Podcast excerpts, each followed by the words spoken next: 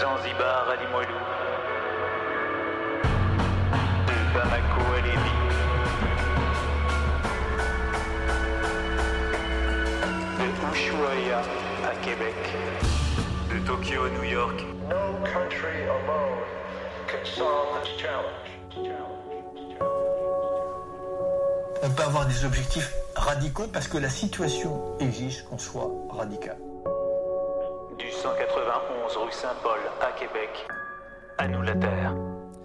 Bon mardi tout le monde, salut TP. Salut. Cette semaine à l'émission, euh, le Québec ouvrier des premières décennies du 20e siècle, revisité à la lumière de la vie de Albert Saint-Martin, militant fondateur du Parti ouvrier, du Parti socialiste et de l'Université ouvrière, avec Claude Larivière. Vous écoutez Animateur. Le Montréal des années 1900 et 1910 est marqué par le développement d'une grande masse ouvrière. Un prolétariat urbain constitué d'enfants d'artisans, d'anciens ruraux qui n'ont plus de terre ou de travail à la campagne, et d'immigrants, particulièrement des Européens du Sud, du Centre et de l'Est. La politique parlementaire, au niveau fédéral, provincial et municipal, est aux mains de deux grandes forces, les partis libéraux et conservateurs, qui partagent un électorat divisé dans une grande mesure composée d'ouvriers, sont instrumentalisés de part et d'autre dans l'appareil politique de la classe précédente. Plusieurs clubs ouvriers sont actifs dans les différents quartiers populaires de la ville, et face aux militants des deux grands partis, une perspective qui pourrait rompre avec cette alternance infinie tente de se dessiner. Avant les années 10, un parti ouvrier commence à s'organiser et à présenter des candidats aux différents paliers de gouvernement. Il tente de gruger dans l'électorat de deux partis dominants, en tentant de montrer la spécificité d'une politique ouvrière. Il se retrouve par contre vite divisé en son sein par l'émergence à l'échelle internationale du mouvement socialiste entre une aile syndicaliste et une aile socialiste. Les membres du Parti ouvrier sont même expulsés pour leur rapprochement avec le marxisme et les idées révolutionnaires. Albert Saint-Martin était l'un d'eux, fondateur après le Parti ouvrier du Parti socialiste du Canada, né en 1865 dans le faubourg de Schlaga à Montréal et sténographe de formation. Il milite pour la cause ouvrière toute sa vie. Il est un militant central de la vie politique de l'époque et un des orateurs les plus en vue de la ville. Il accueille même le quartier général de différentes organisations à son domicile. Nous recevons aujourd'hui Claude Larivière, auteur d'un livre sur Albert Saint-Martin, réédité cette année aux éditions de la rue d'Orion. Merci d'avoir accepté de vous entretenir avec nous sur le, sur le sujet. Ça me fait plaisir. Claude Larivière, euh, vous êtes professeur à l'École de travail social de l'Université de Montréal, spécialiste des enjeux liés au travail et au syndicalisme. Vous avez fondé avec des collaborateurs les éditions coopératives Albert Saint-Martin, vous avez publié quelques pamphlets avant de publier une monographie historique sur Albert Saint-Martin lui-même en 1979. Euh, monographie qui a été rééditée, euh, comme le disait mon, mon collègue TP, cette année chez les éditions de la rue d'Orion. Euh, pour commencer, euh, M. Larivière, quelle importance avait Albert Saint-Martin? Avait-il pour vous dans les années 1970, euh, au moment de la publication de votre livre, en fait? Ben, je l'ai découvert progressivement. J'étais euh, amené à faire des recherches sur les quartiers ouvriers de Montréal, Saint-Henri, Petite-Bourgogne. Il y a eu des publications aux éditions québécoises. Euh, ensuite, euh, Québec Presse, qui était une publication importante à l'époque, un hebdomadaire, euh, avait l'habitude de publier un supplément pour le 1er mai, à l'occasion de la fête des travailleurs. Et autant Gérald Godin, qui, qui était un journaliste là, que Louis Fournier, m'ont incité à approfondir à partir de donc de la présence de Saint-Martin et de son activité dans les événements du 1er mai. J'ai essayé de comprendre sa trajectoire. Et effectivement, j'ai découvert petit à petit un homme que je dirais extraordinaire, euh, plus grand que nature, euh, avec des multifacettes, intéressé par tout, capable de parler avec les gens, et c'est peut-être pour ça qu'il a été un leader important, et en même temps assez articulé, avec une évolution de sa pensée qui est assez facile à, percevoir. Il commence comme un sténographe, il est, euh, il est en contact avec évidemment tout l'appareil judiciaire, la bourgeoisie, les institutions, et, il commence progressivement à voir les petits travailleurs, les, les familles qui sont victimes de, de propriétaires et qui ont de la difficulté, qui sont traînés euh, devant les tribunaux. Et ça l'amène à, chercher comment s'impliquer. Et, quand il est en contact avec la petite bourgeoisie de l'époque, à, pensée ouverte, à pensée libérale, il se rend compte que ces gens-là ne sont pas prêts à s'impliquer auprès des travailleurs. Donc, c'est le moment aussi où, chez nous, euh, apparaissent les chevaliers du travail qui revendiquent les, huit heures de travail, euh, qui essaient d'organiser des, des, euh, syndicats et de, promouvoir des candidats ouvriers. Donc, progressivement, donc, ils se rapprochent de ces gens-là. Et évidemment, il y a des, dates charnières. le 1er mai 1886, quand les policiers euh, tue des gens euh, non armés euh, au marché de foin à Chicago. À ce moment-là, c'est clair que ça a été, il y a des déclencheurs progressifs. Il abandonne la foi en 93. Il devient un personnage un peu en retrait de la société bourgeoise avec laquelle il doit frayer par son travail. Et progressivement, bon, il se met à l'espéranto ça lui permet de communiquer avec des gens de différentes euh, langues qui existent à Montréal à ce moment-là, puisque il, est à la fois francophone et tout à fait bilingue. Et euh, ça l'amène ensuite à regarder comment on peut euh, mettre en place des actions avec la classe ouvrière. Mais donc, ce qu'on comprend dans votre livre, c'est que c'est un personnage extrêmement important à son époque mais dans les années 70, euh, il est victime un peu de l'effacement que le duplessisme a voulu faire euh, de sa vie, en fait. Donc, votre livre était en quelque sorte une tentative de, sauver sa mémoire. Euh, est-ce qu'il y a eu une certaine réception de votre livre lors de sa première publication? Oui, vous avez raison de dire qu'on avait réussi à le faire disparaître. Écoutez, je me souviens d'une entrevue avec Fernande Saint-Martin, sa petite fille, quand il est mort, la journée où il est mort, elle a appris son existence. Sa famille, son père, qui était médecin, Théa de Saint-Martin, avait euh, tout à fait euh, caché l'existence de ce, grand-père. Évidemment, c'était possible de dire euh, il y a eu la guerre, il y a eu des, périodes où les gens décédaient jeunes, mais on lui a caché complètement et Fernande avait déjà avait 20 ans à l'époque. Et effectivement, il y avait eu entre, je dirais, la Seconde Guerre mondiale et les années 70, un effacement assez complet. on avait démembré la coopérative qu'il avait mis sur pied, mis sur pied à Mont-Laurier sur des terres qu'il avait achetées. et aussi lui-même était n'était plus actif puisqu'il était décédé. Donc, euh, effectivement, euh, l'Université ouvrière avait été dissoute. Euh, il y a une période où le duplessisme a été exercé et l'Église se sont combinés pour exercer une répression importante sur, dans la société québécoise. Mhm. Et quelle, euh, quelle signification y a-t-il pour vous aujourd'hui de rééditer le livre, donc 40 euh, ans plus tard, après sa première publication? Quel, euh, quel, a été le processus qui vous a amené avec l'éditeur à, faire ce choix-là? Ben, écoutez, c'est l'éditeur, c'est Patrick Thiard qui m'a approché. J'ai été agréablement surpris de cet intérêt. Je pense que euh, il, m'a fait découvrir l'importance finalement de ce livre. Moi, j'en, avais toujours un exemplaire, mais il se trouve euh, difficilement. Il a, été épuisé. Je pense qu'il avait été étiré, à 1500 exemplaires à l'origine.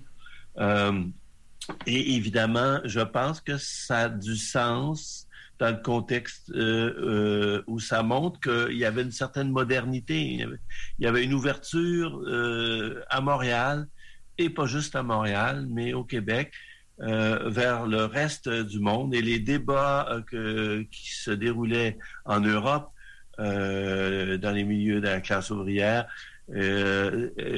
se, répercutaient ici constamment à ces moments-là. alors que quand on nous enseignait l'histoire, on ne parlait absolument pas de ça.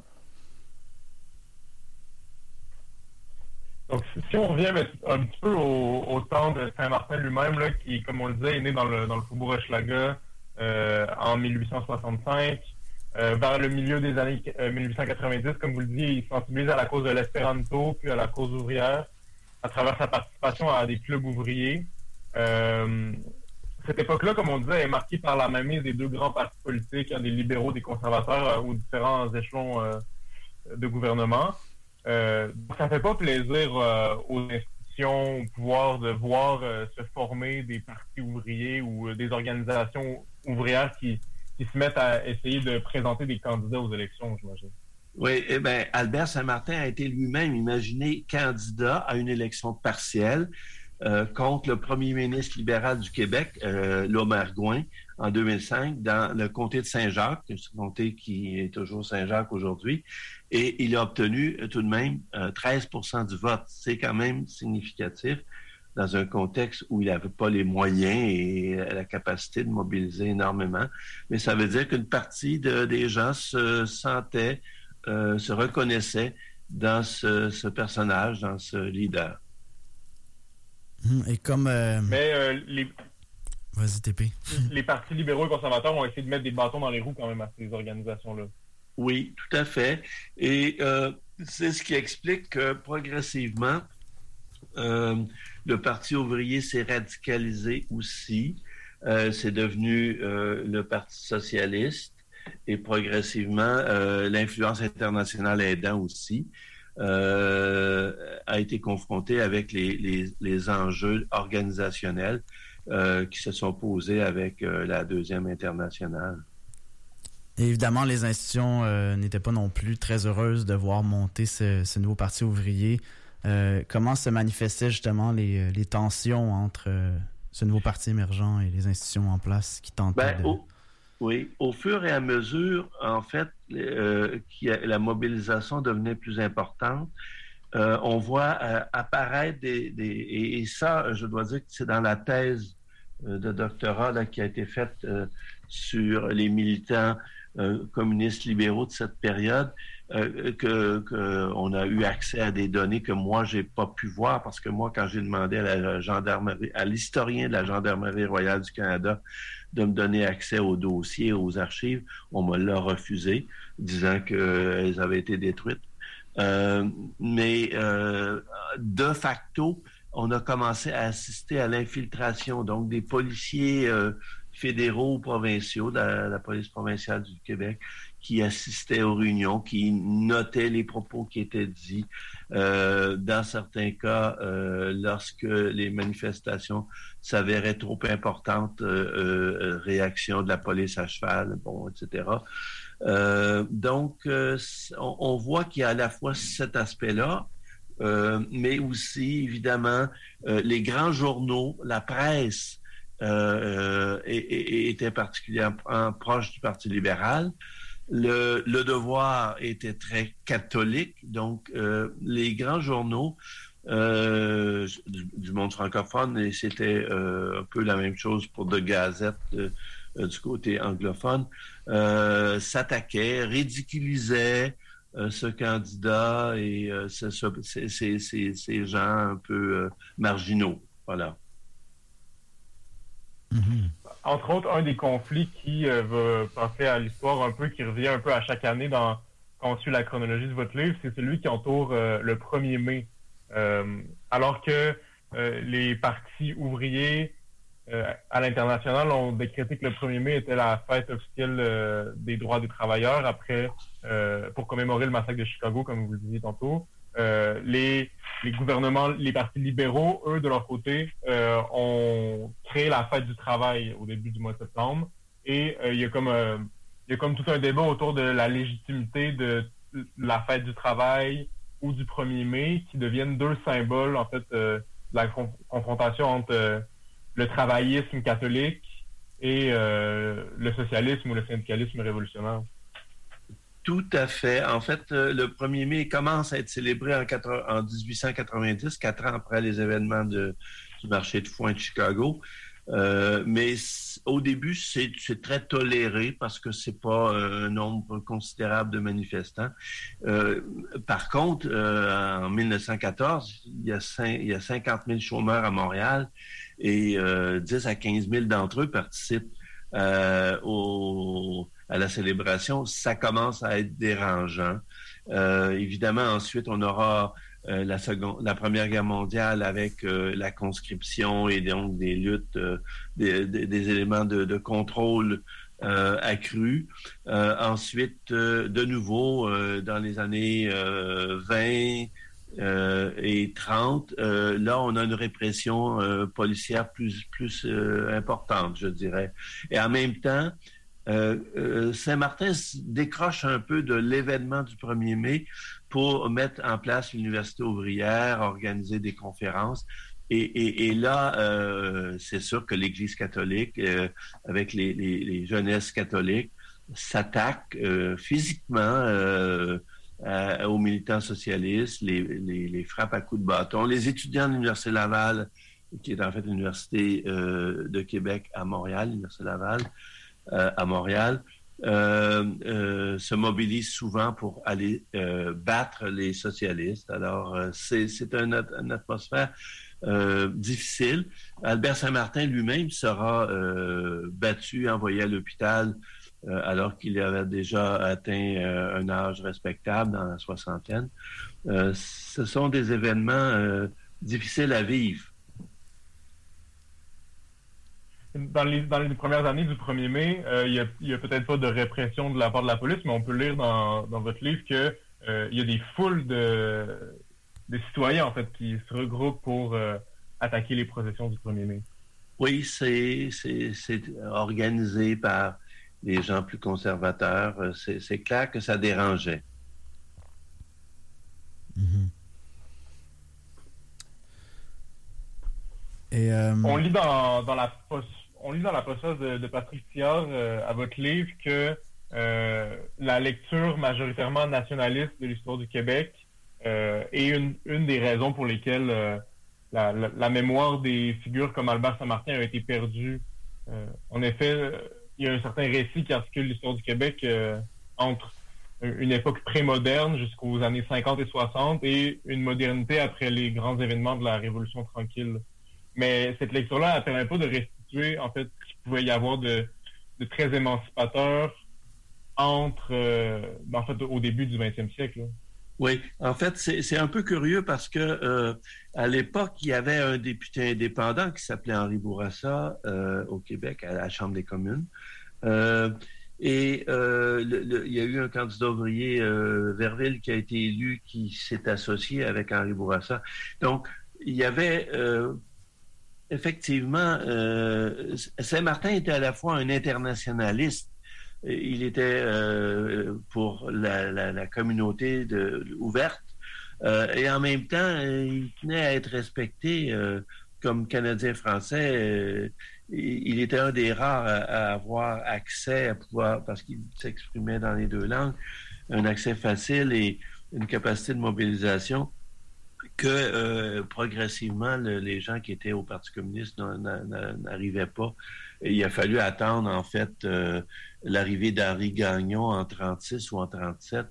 Euh, Henri Gagnon était un électricien qui venait de la BTV. Quand il est arrivé à Montréal, il a commencé à organiser une section francophone au Parti communiste canadien. Mais autrement, il y avait très, très peu de, francophones. Euh, la pénétration n'était pas là. Et, celui qui incarnait euh, à la fois une idée, les, valeurs communistes, mais aussi communistes un peu plus libertaire que euh, la position du, du, du le comité international, c'est-à-dire le centralisme démocratique où tout était dirigé à partir de, de la Russie. Euh, ben Saint-Martin, il y a un côté nationaliste dans son dans son socialisme, si on veut. C'est-à-dire, il veut un respect des, des de, l'identité et de la réalité des, des travailleurs euh, d'ici. Mm-hmm. Et on sent euh, on sent d'ailleurs qu'en racontant l'histoire de, Saint-Martin, ben, vous racontez aussi une histoire internationale, en fait. Euh, c'est une histoire, en fait, qui est peuplée de martyrs américains, d'une anarchiste russe, euh, notamment dans la figure d'Emma Goldman, euh, de juifs exilés d'Europe centrale, de chansons socialistes françaises, de partisans italiens de la Révolution de 1917, du militantisme anti-guerre internationale, etc. On est donc assez loin, en fait, du cliché d'un Québec fermé sur lui-même. Tout à fait. Et il faut voir la, la, promotion de l'espéranto comme langue qui permet de communiquer avec les, les autres qui ne parlent pas le français et l'anglais, mais qui sont ici, puisqu'il y a plein de travailleurs de l'Europe de l'Est, des Juifs notamment, beaucoup de Juifs. Euh, L'idée des coopératives, la création de comptoirs alimentaires coopératifs euh, à Montréal, à Saint-Hyacinthe, euh, sa coopérative euh, agricole il passe les étés près de Mont-Laurier, sur les terres qu'il a achetées.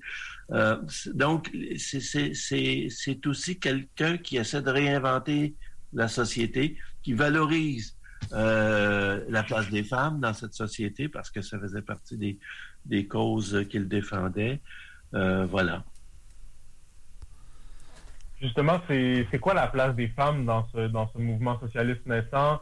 Euh, c'est quoi la, composition de ce mouvement-là? Parce qu'on lit beaucoup, entre autres, qu'il y avait énormément de femmes et d'enfants dans euh, les soirées organisées par les clubs ouvriers ou par le Parti socialiste, euh, où il y avait des, discours qui étaient qui se passaient dans beaucoup plus de langues, en fait, que seulement l'anglais et le français.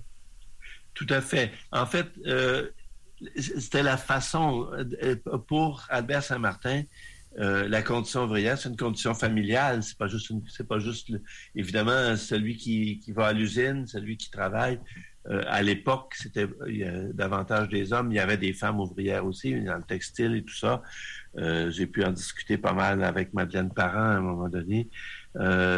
cette contribution, cette autonomisation des femmes par le travail, elle a été certainement accrue euh, lors de la Seconde Guerre mondiale, puisque les hommes étaient euh, sur le front et il fallait les remplacer dans les usines. Mais euh, déjà, à l'époque, il y avait un certain nombre d'ouvrières dans les usines textiles. Mais c'était ça, c'est assez particulier. C'était souvent des les, ouvriers textiles étaient souvent, souvent des hommes encore à l'époque. Et pouvez-vous euh, nous parler un peu de la composition du mouvement socialiste montréalais, euh, où les manifestations multiplient les chansons dans bien plus de langues que l'anglais et le français? Saint-Martin avait réussi à ouvrir la porte et en se disant chaque petit groupe national euh, qui a ses racines socialistes peut apporter sa contribution. Et il faut qu'ils aient une place dans le cortège des, des manifestations, dans les, dans les soirées, euh, ça permettait de montrer que nous étions internationaux et non pas euh, juste centrés sur euh, notre réalité ici au Québec. Montréal était les quartiers ouvriers dont on parle dans l'axe de Est-Ouest et Nord-Sud. plus le, Nord, c'est juif, italien et irlandais et les pays d'Europe de l'Est euh, tout ça s'entremêlait à l'époque. Claude Larivière, merci pour ce, premier segment d'entrevue. en fait, on va prendre une courte pause, écouter euh, une musique euh, qui a d'ailleurs marqué un peu au moment de, Saint-Martin. Donc, ça, il est tiré du film Sacco et Vanzetti. C'est Here's to You de Ennio Morricone. Oui, et il faut rappeler que Sacco et Vanzetti étaient tout à fait innocents ils étaient proches de l'endroit où il y avait eu euh, l'incident qui avait conduit à des décès, mais c'était pas eux les voleurs euh, concernés. Donc, ils ont été des boucs émissaires parce qu'ils étaient anarchistes. Allô? Oui. Oui, euh, ben, tout à fait, tout à fait. Euh, alors, justement, euh, à l'époque, le, Parti ouvrier et le Parti socialiste, l'enjeu principal est bien souvent la défense de l'intérêt des travailleurs face à celui des patrons. à partir de 1914, Saint-Martin s'intéresse plutôt de plus en plus à la situation des chômeurs. Pouvez-vous nous parler un peu de cette, cet intérêt pour les chômeurs? Oui, c'est particulier, c'est que en, 1914, juste avant le déclenchement de la guerre, il y a euh, effectivement un ralentissement économique, une, mini-crise, si on veut. Et, donc, euh, les, le maire de Montréal se, se vante de pouvoir euh, trouver de l'emploi à ces 50 000 chômeurs au, printemps de 14. Et de, de, de facto, évidemment, c'est impossible. ce qui fait qu'Albert Saint-Martin, qui saute sur l'occasion, euh, propose euh, qu'on leur euh, donne l'accès à des lopins de terre qui sont en friche à Montréal pour qu'ils puissent au moins cultiver durant l'été, se nourrir, etc., et s'occuper en attendant que de l'emploi soit disponible. donc, c'est comme ça qu'il a lancé le mouvement de chômeurs. Et parallèlement, il avait déjà, lui, acheté en 1910 euh, des terres près de Mont-Laurier. Il y a 20 personnes qui vivaient euh, sur place. Ça n'a pas toujours été harmonieux, c'est pas facile de vivre euh, en collectif comme ça, mais il reste que cette coopérative agricole va se maintenir pendant plusieurs décennies jusqu'aux années 30. Et par la suite, Saint-Martin rachètera les terres parce que les taxes n'auront pas été payées et euh, c'est la famille qui en héritera. Euh, mais tout ceci pour dire que quand il lance ce mouvement des chômeurs, euh, il est déjà rendu dans la cinquantaine. C'est quand même important pour lui de, de, rester actif et ça, la, ça le prépare pour la lutte contre la crise anticonscriptionniste qui éclate en, en, 1917 quand le Canada veut mobiliser euh, l'ensemble euh, euh, des, des, personnes disponibles pour en faire des soldats. Il faut comprendre que les différents niveaux de gouvernement à cette époque-là sont incapables d'aider les chômeurs à trouver de l'emploi et ils s'en remettent largement à la charité pour les tenir en vie dans l'éventualité où le travail reviendrait. C'est une des, un des textes de Saint-Martin qui lui vaut la censure et des procès euh, critique justement cette situation-là. Tout à fait. Et en même temps, euh, on est rendu au moment où en Russie se produit la révolution. Euh, et, donc, avec l'évolution, malgré la répression, Saint-Martin se met à défendre la révolution soviétique en 1920. Et, et, il se prépare à fonder l'Université ouvrière en 25. Donc, euh, mais le Canada était euh, aussi secoué par une crise majeure. Euh, pensez à la grève générale de Winnipeg en 1919, euh, où les travailleurs ont pris le contrôle de la ville. Il a fallu envoyer l'armée pour les, leur enlever ce contrôle. Mm-hmm. Vous pouvez nous parler un peu de cette, de cette critique de la charité qui s'est qui est concrétisé en fait dans, à travers l'exemple des sandwichs là, que les sandwichs à la Saint-Martin fait le de la charité? Tout à fait, c'est qu'effectivement, euh, ce qui était donné en, pitance aux, chômeurs, euh, c'était, du point de vue de Saint-Martin, euh, à la fois pas très bon à manger, mais en même temps une façon de, de, les mettre de côté et de les considérer comme il faut juste leur donner une pitance pour éviter qu'ils se révoltent.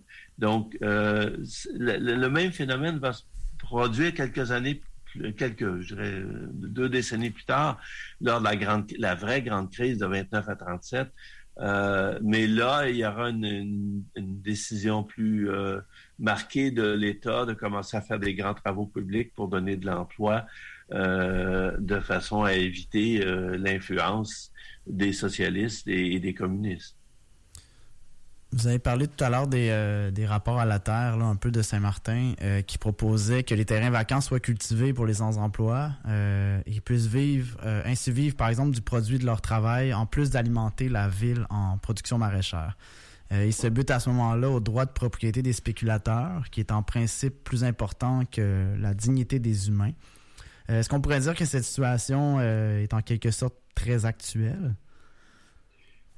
Ben, évidemment, euh, il y a plein de terres, euh, euh, d'anciennes terres autour de Montréal, à Laval, un peu partout, qui restent inutilisées en attendant qu'on puisse les transformer en développement périurbain. Je pense que le problème existait à l'époque, c'était sur l'île de Montréal, dans les quartiers ouvriers qui se développaient. Saint-Michel, Rosemont, il y avait partout des lopins de terre euh, et pas juste des, jardins d'ouvriers, comme on a des jardins communautaires aujourd'hui. Et euh, L'idée du travail collectif de la terre revient euh, après l'échec un peu de cette, de cette revendication-là, comme vous le disiez, au moment où Saint-Martin fonde une commune à Mont-Laurier sur les terres qui avaient été achetées par l'association qui faisait la promotion de l'espéranto, justement. Oui, Oui, euh, cette, euh, cette ferme collective a été détruite par un incendie en 1917, mais euh, excusez, en 1918, mais euh, elles, ils vont reconstruire et euh, ils vont faire en sorte que jusqu'aux années 30, euh, il y aura des gens qui vivront euh, sur place. En collectif, et Ah, donc euh, hommes et femmes, euh, enfants, ensemble, euh, à la fois un habitat et une coopérative. Très intéressant de d'entendre des modèles euh, de cette sorte-là qui, qui remontent jusqu'aux années 10. euh. Et ensuite de ça, quand on arrive dans les années 20 et 30, euh, ce qui était un peu des tentatives de censure de la part des institutions au pouvoir semble devenir une véritable lutte contre-insurrectionnelle que le gouvernement et l'Église veulent livrer au mouvement communiste. Il y a des interdictions pour des groupes, pour des journaux, pour des euh, rassemblements euh, qui sont donnés. Euh, Adoption de décrivez, loi. Un, un pouvoir, Oui, on a adopté- Vous décrivez un pouvoir politique qui craint la, la, la révolution socialiste, en, quelque sorte. Tout à fait. En même temps, euh, euh, autant il a défendu la révolution russe dans la publication Tom Anti en 1920, Albert Saint-Martin euh, a essayé, a écrit à, à la- l'internationale communiste, le Comintern, la troisième internationale, euh, pour euh, essayer d'avoir euh, une reconnaissance euh, du Parti socialiste euh, ici, Euh, mais on lui a refusé en disant euh, euh, euh, que euh, euh, il, ne peut y avoir qu'un parti communiste par pays et non pas pa- en fonction des nations. Ce qui fait que lorsque le Parti communiste canadien est fondé en mai 21, il n'y a aucun Canadien français euh, dans le comité de fondation. Alors, à ce moment-là, Albert Saint-Martin affilie son groupe euh, au euh, Workers' Party, euh, qui est de, comme section francophone, mais euh, il y a des tensions. Euh, et ça, ça va être comme ça jusqu'en 29, au moment de la grande crise. À ce moment-là, Albert Saint-Martin a 64 ans. Il va se consacrer davantage à l'université ouvrière, euh, au mouvement Spartacus, qui est une coopérative d'imprimerie, à l'association humanitaire d'aide aux chômeurs. Et, évidemment, euh, il, sera euh, l'objet de l'attaque dont j'ai parlé plus tôt par un commando d'étudiants catholiques en 1930, euh, qui, qui détruisent euh, littéralement, qui brûlent la bibliothèque de l'Université ouvrière. Et euh, il va être attaqué à coups de bâton, puis les, les, les, les policiers n'interviennent pas. Euh, il, y a, y a comme euh, une volonté de l'arrêter, si on veut. Et pouvez-vous un peu nous parler de cette euh, justement de cette époque-là qui est caractérisée par la crise économique, là où Saint-Martin fonde l'Université ouvrière, qui est en quelque sorte un centre d'éducation populaire, mais aussi euh, une niche, une niche de, recru- de recrutement pour le mouvement euh, communiste? Oui, c'est sûr que euh, il y avait du travail d'éducation à faire euh, et, et c'est, le rôle principal qu'il a voulu jouer. Euh, rappelons qu'on est en, en crise économique majeure.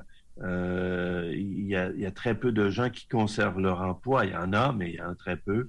Et en 31, euh, le Parti communiste canadien est déclaré organisation illégale euh, en Ontario et ça s'étend. Donc, euh, progressivement, euh, les, jésuites, la communauté des jésuites se mobilise euh, pour faire fermer euh, l'université ouvrière et interdire euh, ses propos parce que euh, Saint-Martin euh, rendait bien à l'Église euh, les attaques dont il était victime et, et il considérait que la religion c'était l'opium du peuple pour reprendre une formule bien connue. Donc c'est sûr que ça explique pourquoi on le ciblait. Et on le ciblait parce qu'il avait de l'influence. S'il n'avait pas réussi à mobiliser les gens, on aurait on l'aurait ignoré tout simplement.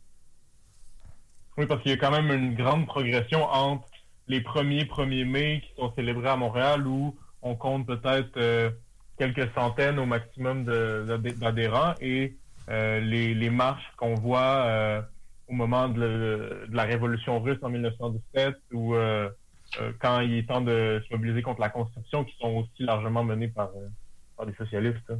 Oui, c'est sûr qu'il y a des moments favorables quand il y a plus de chômeurs. Lors de la crise contre la, volonté du gouvernement fédéral de conscrire les travailleurs. c'est sûr que c'est plus facile de mobiliser, mais il reste qu'il y a toujours je dirais quelques milliers de personnes qui tiennent à célébrer le 1er mai comme fête internationale des travailleurs à Montréal. Et face à ce progrès-là, euh, autant les libéraux que les conservateurs, autant euh, Tachereau que Duplessis euh, s'entendent sur la nécessité, en fait, comme vous l'avez dit, d'interdire les groupes. Il y a des lois qui sont adoptées pour faire fermer des sections ou des partis en entier qui sont rendus illégaux euh, au Canada et au Québec. Oui, effectivement. Et, dans le cas de, Saint-Martin, ben, on l'accusera de libelle blasphématoire. on lui fera un procès.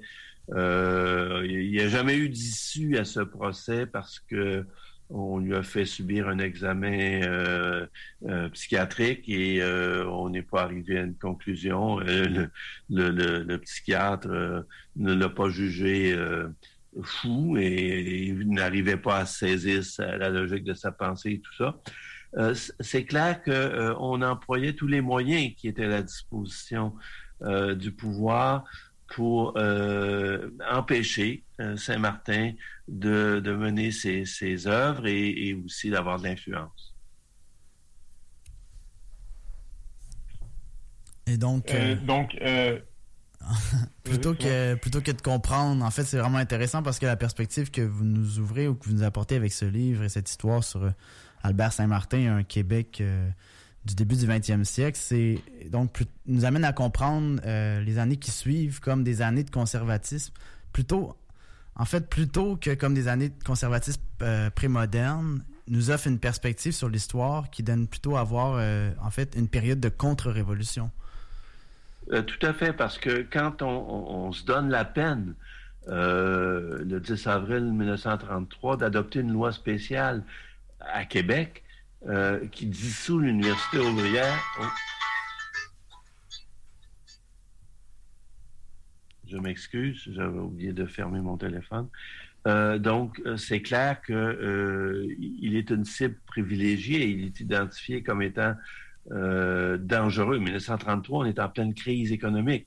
Donc, il est, il est capable de mobiliser et on l'accuse de libelle séditieux, on l'arrête.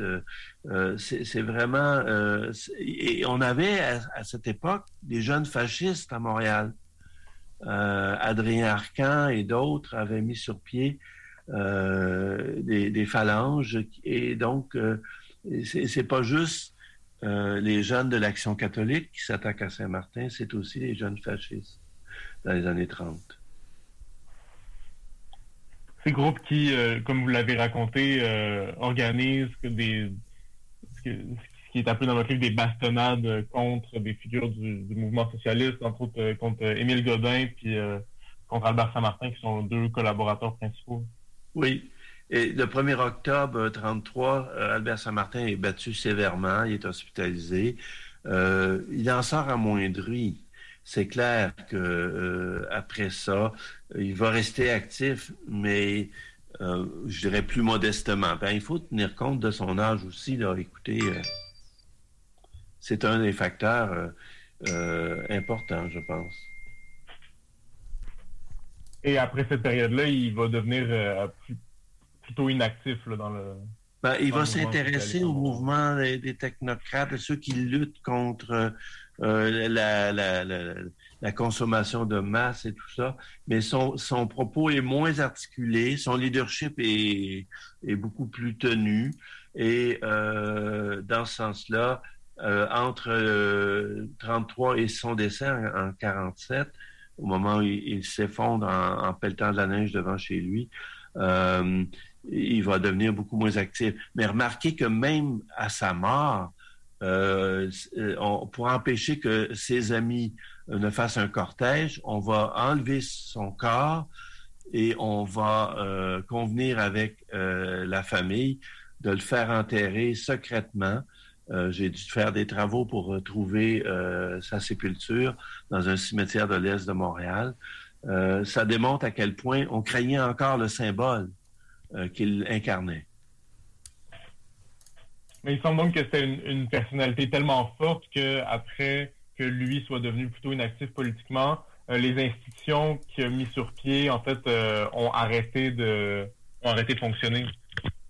Oui, mais elles étaient menacées autant que lui-même, donc on ne les tolérait pas. On avait d'ici l'université ouvrière. Euh, il y a le journal Spartacus, là, là-dessus, euh, évidemment, euh, mon éditeur a, travaillé, il a fait une, une postface intéressante, il a exploré davantage des éléments que je n'avais pas, moi, retrouvés à l'époque. Donc, il reste que tout ça va s'effacer un peu de la mémoire collective euh, si on veut. Et en même temps, euh, ce sont des années où, euh, au Canada, le Parti communiste canadien est lui-même l'objet d'une répression importante. Merci beaucoup, Claude Larivière. Merci pour cette fenêtre que vous nous offrez sur l'histoire révolutionnaire au Québec et donc qui, qui effectivement était dans l'ombre, comme vous l'avez, comme on a, on a, pu bien le comprendre. Euh, donc, on peut lire votre ouvrage euh, Albert Saint-Martin, militant d'avant-garde chez les éditions euh, de la rue d'Orion, donc publié cette année même. Merci d'être, d'avoir été parmi nous. Ça me fait plaisir. En vous souhaitant de très belles fins on va, on, va enchaîner sur une nouvelle chronique qu'on a décidé de, d'essayer à l'émission, chronique qui pourrait devenir hebdomadaire. Euh, qui euh, voudrait être une revue un peu de l'actualité internationale sous le prisme euh, des différentes insurrections, des grèves, des émeutes qui ont lieu un peu partout dans le monde de manière récurrente. Cette semaine, nos collaborateurs nous parlent des grèves qui traversent la Corée du Sud. Dire, en repensant à ce titre, que l'insurrection est arrivée.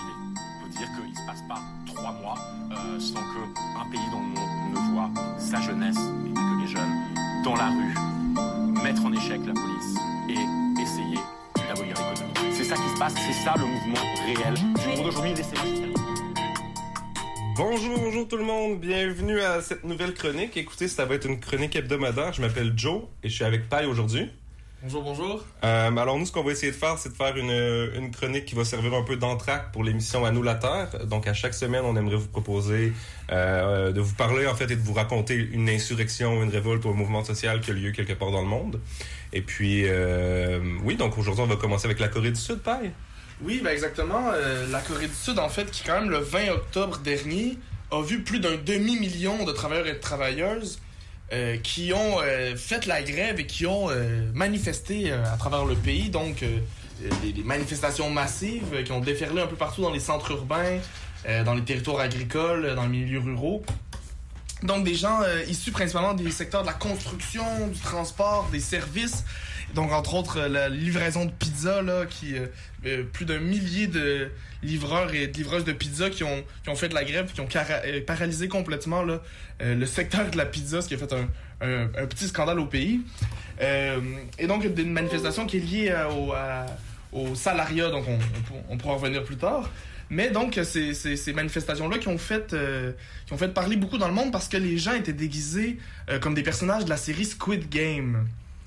Oui, la série Squid Game qui, récemment, qui est récemment sortie sur Netflix et qui a fait un, carton en 111 millions de visionnages en 27 jours et un petit scandale politique au Québec. Euh, les commissions scolaires avaient interdit les déguisements de Squid Game euh, dans certaines écoles et puis le ministère, le ministre de l'Éducation Robert était sorti pour euh, pour taper sur les doigts des commissions scolaires. Donc on a on a aussi nos petits scandales des fois ici aussi. mais oui, Squid Game c'est une série qui met en lumière un peu la la violence, si on veut, du système sud-coréen, hein, des gens extrêmement endettés. On parle d'un endettement euh, qui dépasse le 100% du PIB. Hein. Il y a des, euh, des, études récentes qui expliquaient que si une personne mettait tout son salaire de côté pendant une année, gagnant un salaire, le salaire moyen en Corée du Sud, ben elle arriverait même pas à payer, à sortir de l'endettement. En fait, donc des, des personnes extrêmement endettées aussi par le fait que système de, de prêt bancaire extrêmement simplifié. Et, euh, et c'est ce qu'on voit un peu dans la série Squid Game. Hein. C'est au final des gens qui doivent qui sont qui sont invités à prendre part en fait à, un, une espèce de jeu là pour sortir euh, pour arriver à sortir de leur misère hein, parce qu'il y, a un prix de 46 millions euh, de, de, de won euh, qui est à qui est à gagner et, et donc on et c'est en fait les gens luttent pour leur vie. Et les gens luttent pour leur vie dans cette série à travers des jeux pour enfants. Et puis donc voilà ça a frappé fort dans l'imaginaire. Oui puis les gens étaient déguisés en bourreaux de la série. Donc c'est quand même quelque chose une certaine représentation. Oui, oui, mais surtout que dans la série, les bourreaux sont aussi les prisonniers, hein, donc on suppose des gens extrêmement endettés, ce qui, ce qui pose un peu la question de comment, comment les classes sociales sont en fait en Corée du Sud. Oui, puis c'est donc, euh, c'est- donc cette image-là qui a été véhiculée beaucoup pour parler de, de, de- ces manifestations-là euh, à l'international. Euh, et peut-être pour euh, dresser un peu le portrait général de ce qui se passe en Corée. Faut savoir que la Corée du Sud, c'était jusqu'aux années 80 un modèle qui était présenté par les pays occidentaux de développement économique. Puis, avec ce qu'on a appelé la crise financière asiatique de 1997, euh, l'économie de la Corée s'est effondrée et elle a dû se retourner vers le FMI, donc le Fonds monétaire international, qui, on, le sait, quand tu fais affaire avec le FMI, on l'a vu, ça a été bien euh, documenté avec la Grèce, le Chili, beaucoup de différents pays aussi en, en Afrique de l'Ouest, en Afrique des Grands Lacs. Donc, quand tu fais affaire avec le FMI, euh, c'est à travers certaines conditions. Donc, ils vont te prêter de l'argent, ils peuvent rehausser tes cotes, euh, la, la valeur de ton argent, mais c'est au prix du démantèlement des protections sociales, de la privatisation des entreprises publiques, euh, de euh, l'ouverture forcée au libre-échange, donc avec toute l'ironie que supporte le mot libre-échange quand tu es forcé de le faire. Et aussi, bien sûr, euh, l'ouverture aux capitaux étrangers, euh, ce qui fait qu'en 2004, il y avait près de 50% de la capitalisation boursière de la Corée du Sud qui était détenue par des capitaux étrangers, donc principalement les États-Unis, l'Union européenne et le Japon. Donc on voit euh, qui a intérêt à, à, à faire ces mesures-là. Oui, c'est un peu un pack avec le diable, hein, faire affaire avec le FMI. euh, Chavez disait ça sent le soufre. Oui, c'est ça, c'est assez clair. euh, euh, faire quoi tu t'enlignes quand tu fais affaire avec ça, mais bon, il y a des dirigeants qui, qui ont pas eu le choix ou qui ont dé- décidé de faire ce choix-là. Euh, ce qui fait donc, somme toute, que la Corée du Sud se retrouve aujourd'hui dans un euh, dans une situation qui est, bon, similaire à beaucoup d'autres pays dans le monde, mais similaire à ce qui se passe aussi. Donc, le 10% des plus riches qui réclament euh, euh, ou qui ont gagné 45% des revenus totaux euh, en 2016, euh, la spéculation immobilière qui conduit à une crise du logement, euh, on voit tranquillement une privatisation de l'éducation, des soins de santé qui augmentent les disparités, bien sûr. On en parlait plutôt la dette des ménages, donc qui s'élève au double du, du revenu annuel. Et aussi, il faut le savoir, la Corée du Sud, quand même, qui occupe le troisième rang pour le nombre d'heures travaillées annuelles. Et inversement, euh, la, la- la première place dans les décès sur le lieu de travail. Donc, c'est des gens qui travaillent beaucoup et euh, qui ont peu de, de- de- de sécurité et donc qui euh, vont sont mis, dans des, sont mis dans des conditions dans lesquelles ils décèdent sur leur lieu de travail. Et donc ça, ça a amené à des grandes grèves en Corée dernièrement.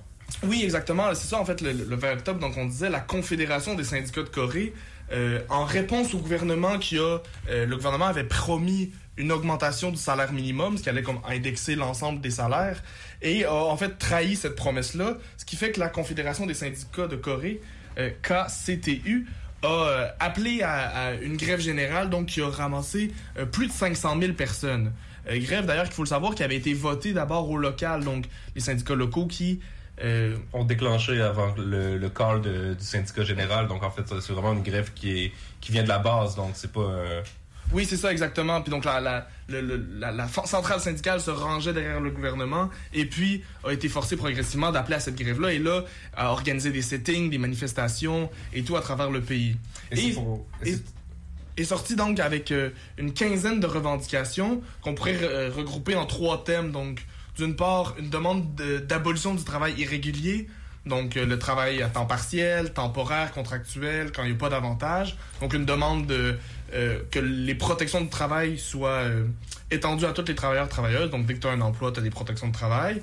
Euh, deuxièmement, de donner aux travailleurs travailleuses le pouvoir de prendre des décisions dans la restructuration économique quand il y a des temps de crise. Donc ça, c'est une réponse à ce qui s'est passé avec le COVID, on pourrait y revenir. Et puis, troisièmement, des demandes de nationaliser les industries clés, de socialiser les services de base comme l'éducation et le logement. Donc 15 revendications, une certaine offensive syndicale en ce moment en Corée du Sud. Et pour les travailleurs et travailleuses qui font la grève et qui osent contester un peu leur, euh, leurs conditions de vie, la répression parfois elle est sévère, hein, pareil? Oui, c'est ça. Ben, on, l'a vu l'an passé, l'hiver passé, avec euh, les concierges de la compagnie LG, donc, euh, qui faisaient la grève et, ont organisé un campement qui a duré 136 jours en plein hiver devant les Twin Towers, qui sont comme les, les tours de la, compagnie LG, pour, euh, contester- pour protester en fait contre le licenciement puis contre leurs con- conditions de travail qui déclaraient euh, terribles. Euh, puis donc évidemment la compagnie a pu engager des briseurs de grève sans problème et même a envoyé des gens la nuit découper les tentes et verser de l'eau euh, dans les tentes des gens qui, euh, protestaient. Ouais, c'est pas euh, c'est pas la grande joie. Et donc c'est quoi les euh, comment comment ça s'enligne le mouvement? Vers quoi vers quoi on s'en va? J'ai vu qu'il y avait des manifestations prévues d'ici au mois de janvier. Oui, c'est ça. Ben ça, c'était une manifestation, c'était un appel à une manifestation, une grève d'une journée. Mais l'idée est d'intensifier le mouvement et de, de, de multiplier à cet hiver euh, les formes de contestation. On aura sûrement l'occasion d'en reparler. Alors, euh, écoutez, c'est tout pour nous aujourd'hui. Euh, merci Pai, ça nous fait plaisir d'essayer cette formule-là et on vous renvoie à l'émission de, de TP et Simon. À bientôt. Bonne semaine.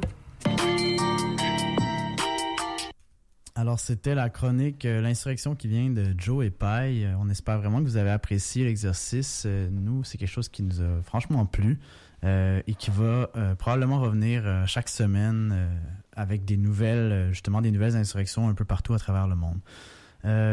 Donc, c'est ce qui conclut notre émission. On va en profiter pour remercier notre invité Claude Larivière qui est venu nous partager l'histoire d'Albert Saint-Martin, mais également l'histoire d'un mouvement révolutionnaire dans le début des années du 20e siècle. Euh, merci TP, merci Michael, merci donc euh, Joe et Pai pour cet exercice également euh, qu'on a intégré à l'émission. On vous invite la semaine prochaine, on en profite, à une journée intitulée Poésie lunaire, donc journée poétique extérieure. On va parler, il va y avoir évidemment des lectures de poésie, mais également des lectures poé- politiques. Euh, donc on va probablement parler de la zone d'innovation littoral Est. C'est dimanche le 7 novembre. Donc de 13h à 18h au parc de la côte Sauvageau dans Saint-Sauveur. Et euh, vous pourrez réécouter l'émission en rediffusion ce vendredi à 11h sur les ondes de CKIA et également euh, en balado euh, via le www.contre.media ou anchor.fm. On vous souhaite une très belle fin de journée et on vous dit à la semaine prochaine. Merci au revoir.